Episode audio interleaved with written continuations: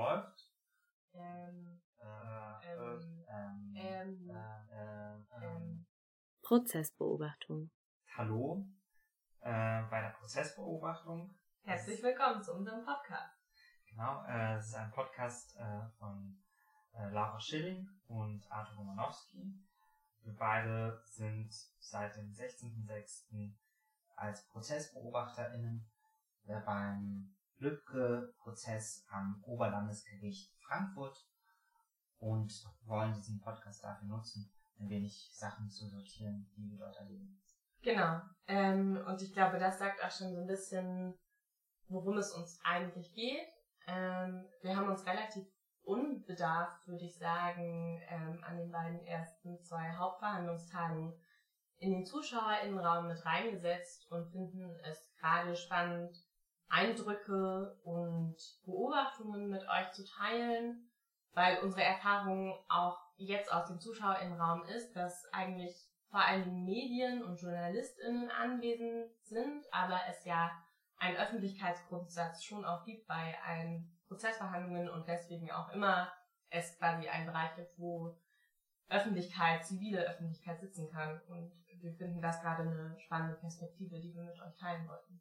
Genau, und hierzu muss man auch sagen, dass es äh, sehr strenge, einerseits auch aufgrund von äh, Corona sehr strenge Auflagen gibt für eben ProzessbeobachterInnen, also vor allem auch für die MedienvertreterInnen.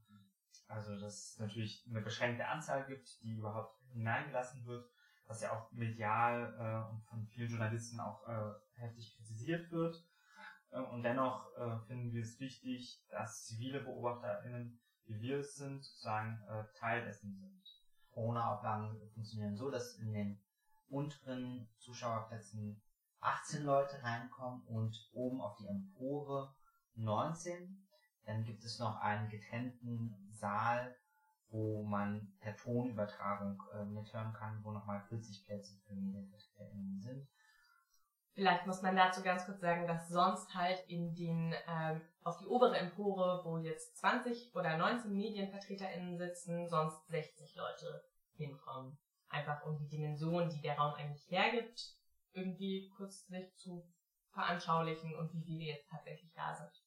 Und unten würden, glaube ich, so circa 40 oder vielleicht 30 reinpassen. Also es sind wirklich sehr viel weniger Plätze da. Genau, und da ist auch, sind auch, glaube ich, auch mit, äh, auch wiederum zu erwähnen, die Polizei, ähm, die, ähm, die sitzungspolizeilichen Verfügungen, die das sozusagen, die das Gericht äh, im Vorhinein äh, abgegeben hat und wo sie das festgemacht haben, wo sie auch ähm, wo so Sachen äh, drinstehen, was sozusagen mit hineingenommen werden darf. Zum Beispiel dürfen die Journalistinnen äh, keine, keine Handys äh, und keine Laptops mit äh, reinnehmen, was sogar beim NSU-Prozess äh, erlaubt war.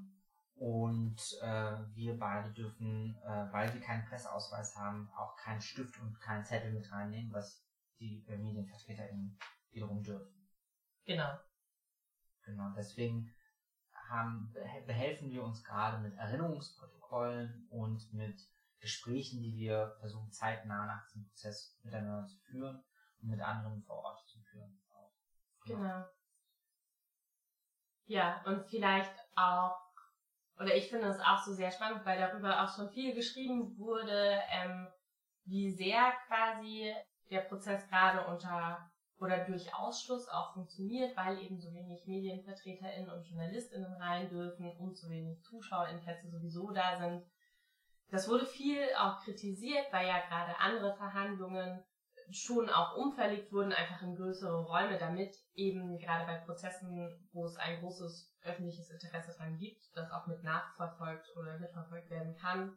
Das wurde eben bei dem Lübcke-Prozess jetzt nicht gemacht, auch mit Argumentationen auf die Sicherheit, weil dieser Raum, in dem es gerade stattfindet, ist der größte Gerichtssaal auf dem Oberlandesgericht und der ist ähm, auch einfach besonders gesichert.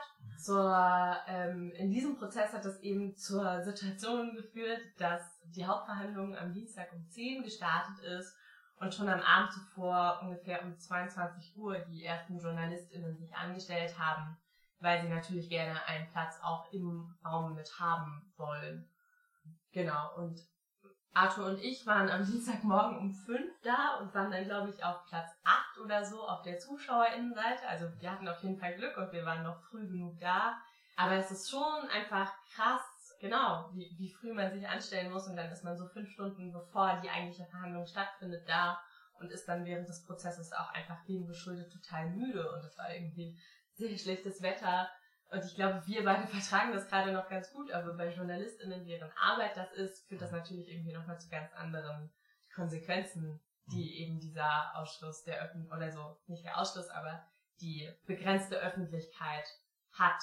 Und vielleicht auch, worauf wir später, glaube ich, nochmal zu sprechen kommen, was ja schon auch einfach interessant ist, ist die Situation und die Beobachtung des Prozesses halt im Gericht. Und ich glaube, da kommen auch einfach viele viele Sachen zum Tragen, die eben genau über die Wahrnehmung, über die Blicke, über die Positionen funktionieren, die eben MedienvertreterInnen, die nur eine auditive Übertragung hören in einem anderen Raum, überhaupt gar nicht wahrnehmen kann. Also da geht auch einfach, glaube ich, viel verloren dadurch. Genau, und vielleicht ist da auch noch gut zu erwähnen, dass es halt gesetzlich äh, in Deutschland nach wie vor nicht möglich ist, äh, dass Prozesse eben auch aus guten Gründen, wie ich finde, nicht einfach so übertragen werden, oder aufgenommen werden oder Tonaufnahmen gemacht werden. Zum Beispiel ist es ja beim Supreme Court in Amerika ganz anders. Da kann man sich die Tonaufnahmen im Internet anhören, also relativ zeitnah auf den Verhandlungen und auch äh, viele Prozesse äh, eben werden medial begleitet, was natürlich auch zu vielen Rechtsproblematiken wiederum führt, also oder dazu führt, dass wir eine Rolle die Medien in so einem Fall dann auch haben weil dann natürlich nochmal eine ganz andere Öffentlichkeit schaut oder ganz andere Mechanismen der Öffentlichkeiten dabei irgendwie nochmal zum Tragen kommen.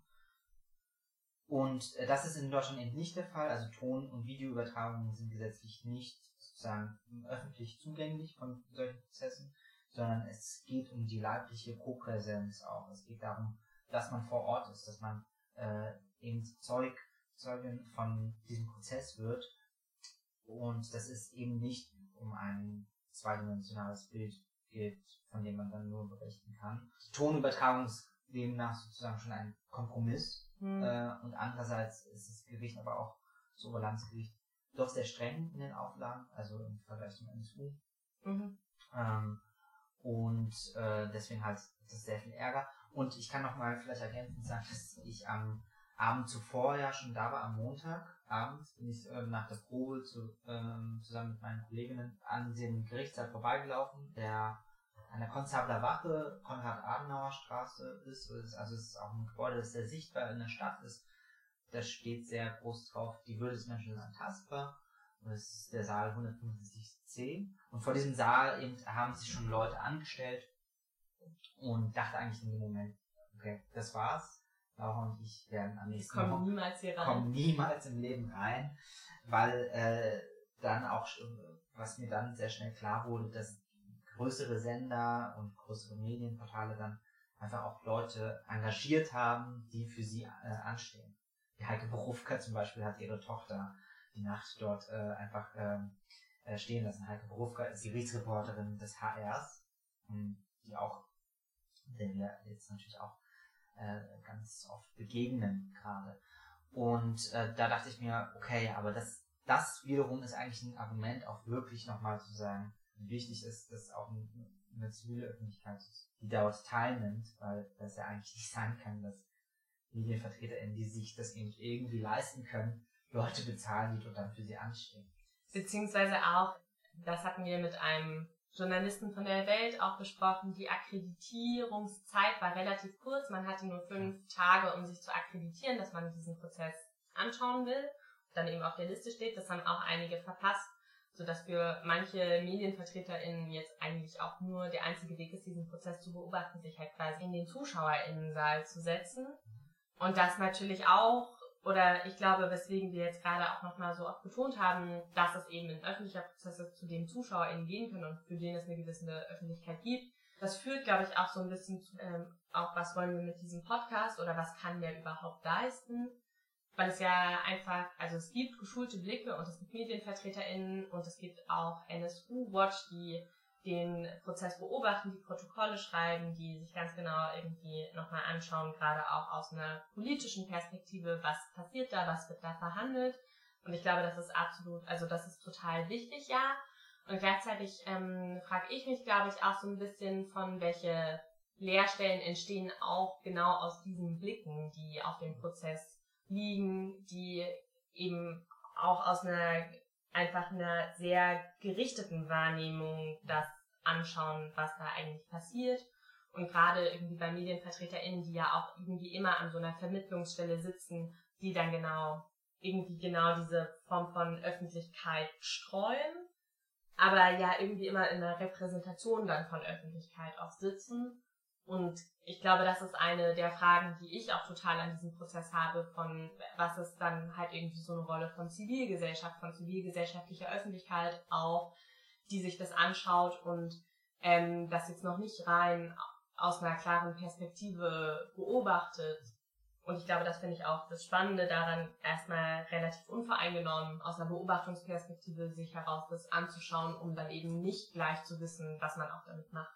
Mhm, genau, und, äh, und natürlich muss man ja auch dazu sagen, dass Journalistinnen dann ja natürlich auch dem ähm, Publikum oder dem jeweiligen Medium auch verpflichtet ja. sind und dann in unterschiedlichen Stilarten sozusagen auch eine Sprache bemühen müssen, die sich an dieses Publikum dann auch äh, richtet. Also ist das, wir haben äh, ähm, natürlich dann auch die Zeitungsartikel äh, zu Rat gezogen, um unser Gedächtnis dann auch aufzufrischen und da ist dann schon sehr deutlich geworden, dass es natürlich verschiedene Stile und Arten und Weisen gibt, diesen Prozess auch aufzuarbeiten. Also ja. ähm, auch äh, jemand wie Annette äh, Rammelsberger hat ja äh, auch ein bestimmtes äh, narratives Mittel sozusagen, das sie bemüht, das aber natürlich auch total blinde Punkte hat oder auch äh, vielleicht mit Projektion arbeitet, die vielleicht eher der Narration dienen als ähm, oder dem, dem Leser äh, oder der Leserin dienen sollen, als wirklich der Sache, der sie bei, beiwohnen. Ja, und tatsächlich ja auch einfach in ganz anderen Zeitrahmen denken. Also die Artikel genau. ähm, erscheinen größtenteils zwei Stunden nachdem der Prozess mhm. zu Ende ist, schon auf den Internetseiten. Mhm. Also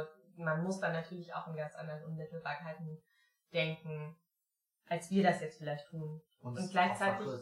Ja, genau. Ich wollte gerade sagen, und gleichzeitig ist natürlich aber auch total wichtig zu betonen, dass wir uns jetzt viel eingelesen haben, irgendwie viel recherchiert haben und uns der Fall interessiert. Aber unsere Perspektive natürlich auch eine total eine verkürzte ist in dem Sinne, dass wir eben auch nur über begrenztes Wissen verfügen, was den Fall betrifft, aber auch was ich glaube so den juristischen Prozess betrifft, weil wir beide keine Juristinnen sind, weil wir ein grobes Verständnis haben von was passiert da, aber halt genau über die ganzen rechtlichen Feinheiten und Paragraphen etc. uns jetzt nicht anmaßen können, darüber Bescheid zu wissen. Genau, und dass wir das auch, ähm, also dass wir uns das auch bewusst machen und auch uns bewusst sind, dass wir auch äh, diesen journalistischen Anspruch so erstmal gar nicht gleichkommen möchten, sondern mhm. eigentlich eher genau diese Aufgabe der Öffentlichkeit die wir eben sind, irgendwie, also wir beide erstmal sind, dem erstmal das überhaupt als Frage zu stellen. Also diese Erfahrung, die wir dort machen, erst einmal ernst zu nehmen, weiter zu verfolgen, was wir da eigentlich erleben. Vielleicht müssen wir da auch irgendwie dann anfangen, äh, sozusagen, wie, ähm, wie, also vielleicht würde mich da auch erstmal interessieren, wie du das vielleicht erlebt hast. Äh, ich äh, bin jetzt in den letzten Jahren ja schon häufiger im Gerichtssaal gewesen. Für dich war es ja das allererste mhm. Mal, ja. dass du äh, überhaupt einen Gerichtsprozess in einem Saal beobachtet hast, oder? Ja. Ja. Vielleicht magst du von deinen Eindrücken erstmal berichten. Ja. Ja, also ich glaube, ich erinnere mich vor allen Dingen daran, dass ich sehr aufgeregt war auch an dem Morgen, weil vor allen Dingen natürlich ist auch nochmal ein Gericht ist, äh, ein Gerichtsprozess ist, der eine gewisse Dimension hat, also eine total große öffentliche Aufmerksamkeit, aber halt auch, was ich finde, eine sehr große politische Relevanz. Und im Vorhinein erinnere ich mich dran, dass ich mir viel Gedanken darüber gemacht habe, wie das ist tatsächlich die Angeklagten zu sehen. Also Stefan Ernst und Markus H., die beide quasi für Mord oder Beihilfe zum Mord angeklagt sind, über die man natürlich, über die ich im Vorhinein gelesen habe, aber ähm, wo ich dann irgendwie im Nachdenken über den Prozess im Vorhinein nochmal drüber nachgedacht habe, welche absurde Situation das auch ist, jetzt quasi die beiden, die beiden mutmaßlichen Täter live als Person vor sich zu haben. Genau. Und im gleichen Zuge, und das ist mir, glaube ich, auch total wichtig zu betonen, erinnere ich mich dran, dass auch für mich die Situation, als die ähm, Nebenklage und AnklägerInnen, also die Angehörigen der Familie Lübcke, also seine Frau und seine beiden Söhne, aber auch Ahmad E., ein Geflüchteter, auf den Stefan Ernst mutmaßlich einen, quasi einen körperlichen Angriff getätigt hat, dass die beide als NebenklägerInnen auch in diesem Prozess mit anwesend sind. Und das ist, glaube ich, auch so, und vielleicht schließe ich damit erstmal so eine sehr eindrückliche Beobachtung. Ich erinnere mich daran, dass halt die beiden ähm, Parteien, also Angeklagte und AnklägerInnen gegenüber sitzen in diesem Gerichtssaal, in dem Raum und an der Stirnseite sitzt das Gericht und im hinteren Bereich ist quasi der Zuschauer im Raum. Und dass diese Situation, dass beide Parteien in einem Raum sind und auch einfach in einer Situation sitzen, in der sie sich permanent eigentlich anschauen müssen oder eben genau den Blick abwenden, eine total absurde ist, weil mir in dem, also mir da einfach nochmal die Dimension auch aufgegangen ist, wie viel Schmerz und Leid und einfach auch so diese körperliche Fragilität, die man spürt, weil die Körper tatsächlich vor einem sind, quasi von der Seite der AnklägerInnen auf die mutmaßlichen Täter geht. Mhm. Und das finde ich eine total eindrückliche Situation, wo man irgendwie, wo ich auch gerade merke, dass es mich auch total beschäftigt. Mhm. Genau. Also ich finde, ich finde, das ist ähm, ein sehr guter Punkt, den du direkt mal aufmachst, der ja auch sozusagen aufmacht, dass diese Anwesenheit, also dass das Recht in der Anwesenheit gesprochen werden muss. Also dass, dass sozusagen der, die körperliche Präsenz so spürbar ist und äh, aber auch irgendwie so ungeheuer wichtig ist, dabei herauszufinden, was, äh, was zu herauszufinden ist, weil man irgendwie, weil da durch diese körperliche Präsenz eben einfach sehr viel mehr da ist, als, als sei das, äh, und das nicht nur ein abstrakter Diskurs mhm. zwischen zwei Parteien. Ja, also Partei hat ja auch immer so etwas überparteiliches als Begriff irgendwie so, sondern es ist äh, tatsächlich, das sind erstmal äh, stehen sich da Angeklagte und Schädigten gegenüber und, und müssen diesen Blick irgendwie aushalten oder, oder können ihn abwenden. Also in der Medienberichterstattung wurde auch viel über diesen Moment gesprochen, dass er, dass der Stefan Ernst diesen Blick erst einmal hielt und ihn dann abgewendet hat, zum Beispiel. Ne? So, ja. so, das ist ja so sehr viel in den Medien dann auch breit gemacht worden aber die, dass diese Situation, also wie heftig die eigentlich ist und wie formalisiert aber sie auch durch diesen Raum wird. Also die Familie der Geschädigten, äh, also die Lübcke-Familie, ist ja auch so sehr geschlossen äh, an ihre Plätze gegangen, also, also wirklich in so einem gewissen Abstand, ähnlich einem, einem, einem Trauerzug hinein äh, und auf die Plätze sich dann gesessen, äh, nicht gesessen, sondern stand dann schon sehr viel länger, bevor der Richter überhaupt hineinkam. Was, ja. was auch ungewöhnlich ist, weil also es gibt die Pflicht, ähm, dass man aufsteht, wenn der Richter reinkommt, das ist sozusagen geboten, aber die Familie stand schon sehr viel länger vorher. So. Was sie auch nach meiner Beobachtung, also woran ich mich erinnere, ist, dass sie eigentlich sehr oft den Raum verlässt, wenn es gerade nicht vonnöten ist, anwesend zu sein, also weil es natürlich ständige Pausen und Unterbrechungen auch gibt. Und sie da sehr oft beschlossen, entweder rausgehen oder wieder reinkommen und dann tatsächlich irgendwie sehr lange erstmal stehen, bevor sie sich hinsetzen. Also erst wenn der Richter reinkommt, setzen sie sich dann. Und mhm. manchmal haben sie auch irgendwie schon so fünf Minuten gefühlt gestanden, weil der Richter noch verzögert war. Mhm. Genau. Ja, und ich glaube, woran ich auch nochmal gemerkt habe, dass diese Blicksituation so eine, eine ist, die total wichtig ist, war auch am zweiten Tag wurde das Geständnisvideo von Stefan Ernst vorgeführt, was er inzwischen wieder widerrufen hat. Und der gesamte Saal hat quasi ähm, dies, das Video geschaut, ähm, was projiziert wurde per Beamer auf die Wand, die hinter den RichterInnen ist. Die RichterInnen saßen vorne eben vor dieser Wand und haben das Video auf einem kleinen Bildschirm davor geschaut. Und ein Sohn von Walter Lübcke hat eigentlich größtenteils während das Video geschaut wurde, zumindest in der ersten Stunde, als ich da war, erinnere ich mich daran, dass er total oft auf Stefan Ernst geschaut habe und mhm. hat und geschaut hat, mhm.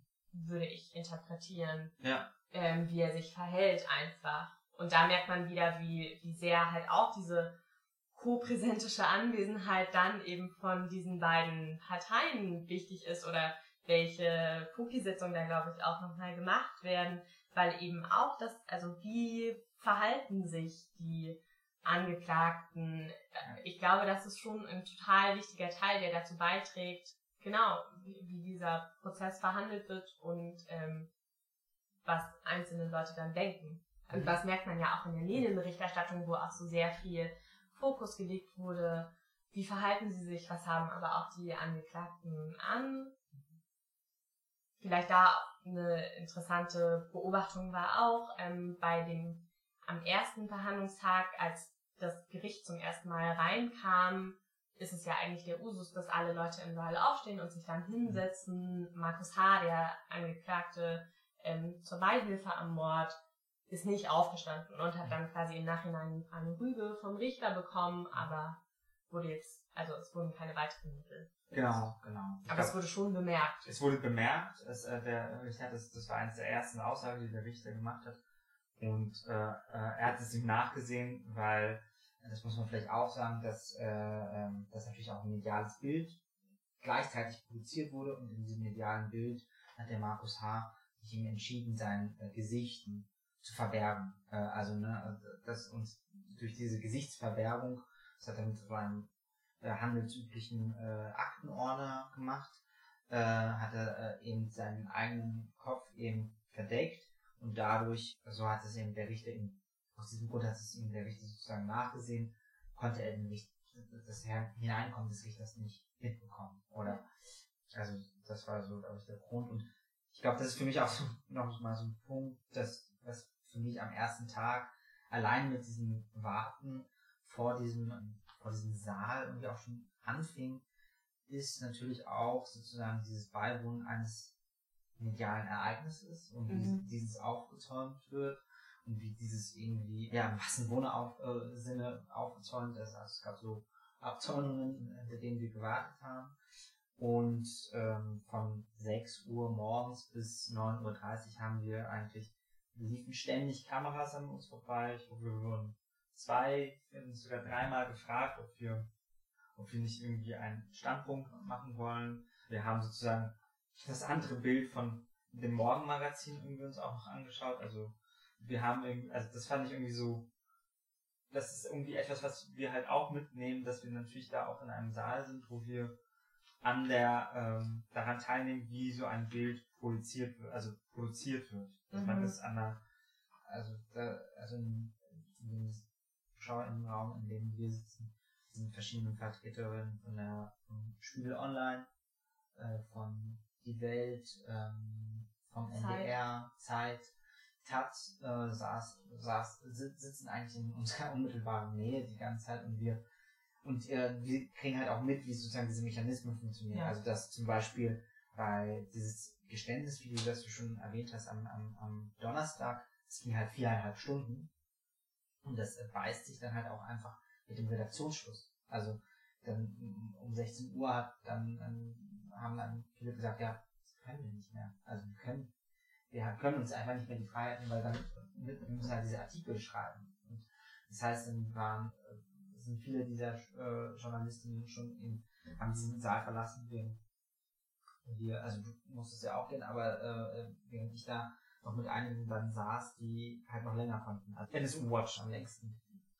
Ja. Ja, ja und vielleicht ähm, auch noch als eine Beobachtung, auf die ich auch irgendwie erst in der Reflexion gekommen bin. Ich erinnere mich auch daran, dass es schon auch Situationen gibt, in denen das Geplänkel gerade zwischen Verteidigung und Gericht, also wenn es um so Verfahrenssachen geht, wenn Anträge gestellt werden, die beanstanden, dass etwas gerade nicht in Ordnung sei, wie die Hauptverhandlung geführt wird, dass es dann schon auch manchmal zu so Auseinandersetzungen kommt, die für mich als Beobachterin erstmal relativ absurd anmuten. Also ich erinnere mich an einem Donnerstag wurde auch sehr lange über die Position des Fernsehers gesprochen im Raum, weil er eben auch gewisse Blickachsen verdecken kann oder dazu führt, dass man irgendwie die Reaktionen von anderen Leuten in diesem Raum nicht mehr so unmittelbar einfach wahrnehmen kann.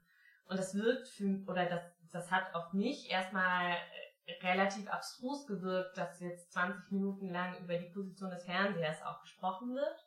Und ich habe schon auch gemerkt, dass das auch, oder dass ich merke, wie ich in diesem ZuschauerInnenraum sitze, dass es eine Form von ZuschauerInnenschaft auch in mir erzeugt und ich jetzt erst im Nachdenken darüber auch nochmal darauf gekommen bin, mhm. dass der Unterschied aber, glaube ich, auch zu einer Theatersituation oder so ist, ist, dass auch ich angeblickt werden kann und dass ich auch mhm. genauso, meine Präsenz in diesem Raum auch genauso dazu führt, dass, dass man in einer gewissen Form diese Situation beeinflussen kann, weil irgendwie auch bemerkt wird, was man da macht. Mhm.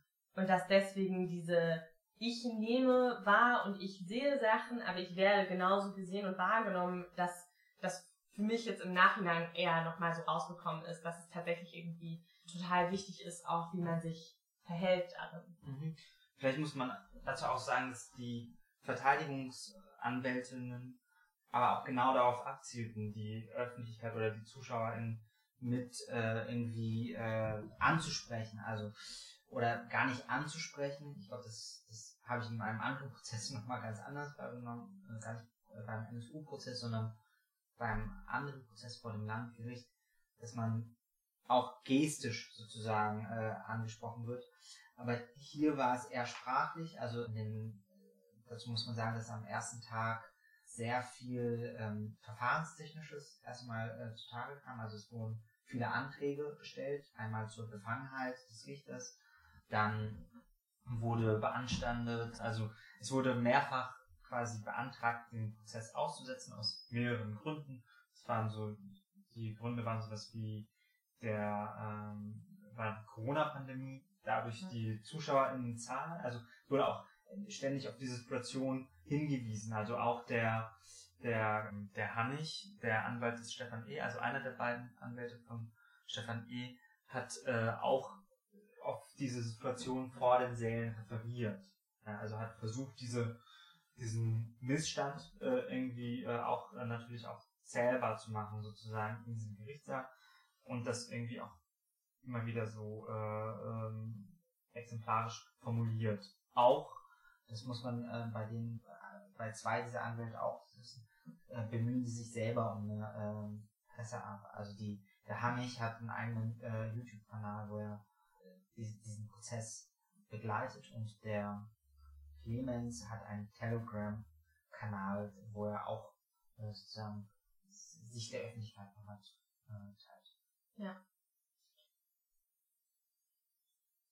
Also, äh, äh, ich, äh, was ich glaube... Ich wollte gerade sagen, du hattest, glaube ich, noch einen anderen Punkt. Warum hast du damit angefangen? Ich habe damit angefangen, weil, weil das auf der einen Seite weil du meintest, man wird angesprochen. Ah, man wird angeblickt und man wird, man wird angeblickt und man wird aber auch angesprochen und auch sozusagen wird man relevant, weil man schon, obwohl man nichts sagen darf im mhm. Gerichtssaal oder irgendwie auch super krassen Restriktionen ja auch irgendwie, also was heißt Restriktionen, man wird halt untersucht, man wird halt, es gibt halt so Sicherheitsuntersuchungen äh, einem gegenüber, wird man ja dennoch, ist man die Garantie dafür, dass dieser Prozess irgendwie auf äh, mhm. rechtsstaatlichen Prinzipien beruht. Äh, Beziehungsweise, dass es eine andere Kon Kontrollinstanz, genau. namentlich die Öffentlichkeit gibt. Genau. Ja. Genau. Deswegen habe ich das, äh, glaube ich, nochmal ja, erwähnt. Total. Dass man sozusagen auch in diesem Gerichtssaal natürlich ein Argument ist. Man ja. ist ein Argument. Also wenn wir wegfallen würden, wäre das ein Argument, dass dieser Prozess nicht zustande kommt oder beziehungsweise nicht in, in der Revision vielleicht nicht. Ja. Ja. Und vielleicht als irgendwie auch, weil das auch so ähm, irgendwie schon einen Punkt von Formalisierungen auch aufgreift. Also es gibt irgendwie so viele Formalisierungen, die greifen. Und meine These dazu wäre, dass ich glaube, dass das einfach die Situation in der Form ertragbar auch macht. Also angefangen von der Sitzordnung, aber auch worüber ich nochmal viel nachgedacht habe, wie diese Situation zwischen Verteidigung und Angeklagte, aber auch so quasi Geschädigte und KlägerInnen funktioniert, weil ja eigentlich das Absurde an dieser Situation auch ist, dass im Raum die Leute sind, die entweder mutmaßlich die Tat begangen haben oder davon angegriffen sind, mhm. aber diese per Personen alle nichts sagen, sondern immer Leute in mhm. Repräsentation von ihnen auch sprechen. Ja. Und dass das für mich auch irgendwie noch ein Punkt ist, den ich den ich spannend finde, darüber nachzudenken, mhm. was das auch macht, dass halt die Leute anwesend sind, aber immer ohne Sprache anwesend sind und dass andere Leute quasi diese Form von Auseinandersetzung führen. Mhm, genau, und was ja auch für das äh, Grundprinzip gehalten wird, also das, das ja. Recht des Angeklagten zu schweigen. Ja. Ähm, genau, und, ja. und das aber ja auch sozusagen die Grundlage äh, für diesen Gerichtssaal ist, dass es das, ja. diese Möglichkeit gibt, nicht sprechen zu müssen äh, das ist übrigens für Zeuginnen äh, anders. Also die haben nur beschränkt zu schweigen. Ja. Außer sie sind verwandt und Verschwäger. Ja, genau. Aber sonst sind sie der Wahrheit verpflichtet. Sonst sind sie der Wahrheit verpflichtet, genau. Und. Und das, äh, das ist natürlich sehr spannend, dass, dass es sozusagen am Anfang dieses Prozesses überhaupt nicht um die Sache selbst geht. Oder äh, so, es hat den Anschein, es geht nicht um die Sache selbst oder es geht nicht um darum, was behandelt wird, sondern es geht erstmal um den formalen Rahmen, der in Frage gestellt wird. Aber ja. ganz kurz vielleicht zum Klären, das geht ja jetzt irgendwie auf den ersten Prozesstag nochmal ein, dass eben genau diese gesamten Beanstandungen irgendwie ja. von der Verteidigung gestellt werden, die eigentlich darauf zielen, den Prozess zu verlangsamen oder ja. im Sinne, also in den Plädoyers auch so Befangenheit des Gerichts und unzu reichende ähm, Saalkapazitäten oder auch, da wurden noch ganz viele verschiedene Punkte genannt. Einer war zum Beispiel auch die Vorverurteilung, die in den Medien schon stattgefunden hätte und die große politische Aufmerksamkeit, die auf dem Prozess lasste. Also das sind alles so, vielleicht um das zu konkretisieren, dass das so der erste Teil war, wo man aber auch sagen muss, dass ich das Gefühl hatte, dass der Richter das natürlich alles, weil das normales Prozedere zu sein scheint, vonstatten gehen lässt, aber dann relativ auch darauf gepocht hat, halt darauf nicht zu sehr einzugehen, sondern einfach die Hauptverhandlungen erstmal wieder anzuschieben und dass es dann eben auch dazu zurückkommt. Genau, also äh, genau, äh, das ist, äh, aber das hat auch mit einer veränderten Gesetzeslage zu tun. Also das war, also das äh, habe ich dann schon ein bisschen recherchiert im Sinne von, beim NSU-Prozess waren die ersten drei Tage so. Ah, da war das, da ging dieses Hickhack sozusagen noch viel länger. Und äh, der Richter Götzel dort hat dann einfach, musste auch dann sozusagen sagen, okay, äh, das Gericht muss sich zurückziehen und darüber beraten. Ja. Was der Herr Sage, ähm, dessen wahrscheinlich letzter großer Prozess sein wird, hier viel schneller gemacht hat. Also er hat viel schneller Senatsbeschlüsse, also äh, mhm. Beschlüsse von den RichterInnen getan und bei diesen Befangenheitsanträgen, also es gab vier verschiedene Anträge, das war in dem NSU-Prozess eben halt noch wesentlich länger und laut neuer Gesetzeslage können aber so diese Befangenheitsanträge, darüber muss nicht sozusagen im sofort entschieden werden, genau, sondern, sondern kann gestellt werden und dann wird das halt später entschieden. Genau, ja. genau. Äh, was natürlich, das ist eine Frage, die ich äh, hätte, was natürlich aber auch natürlich, je länger das eben nicht entschieden wird, desto eher ist ja sozusagen, wenn es dann dagegen entschieden, also, also für die Befangenheit, äh, äh, desto eher ist ja auch, also desto größer ist sozusagen das Platzen dieses Prozesses. Ja. Weil natürlich. dann muss man von vorne alles anfangen. Ich fand am ersten Prozesstag auch eines der eindrücklichsten Momente, genau diesen Moment, in dem der Herr Sagebiel sich direkt an, die, an den Angeklagten gewendet hat. Die äh, Angeklagten. Die Angeklagten, ja, stimmt, die Angeklagten, wo, wobei ich hatte ich hatte fast mehr noch den Eindruck, dass er wirklich den Stefan ernst meinte.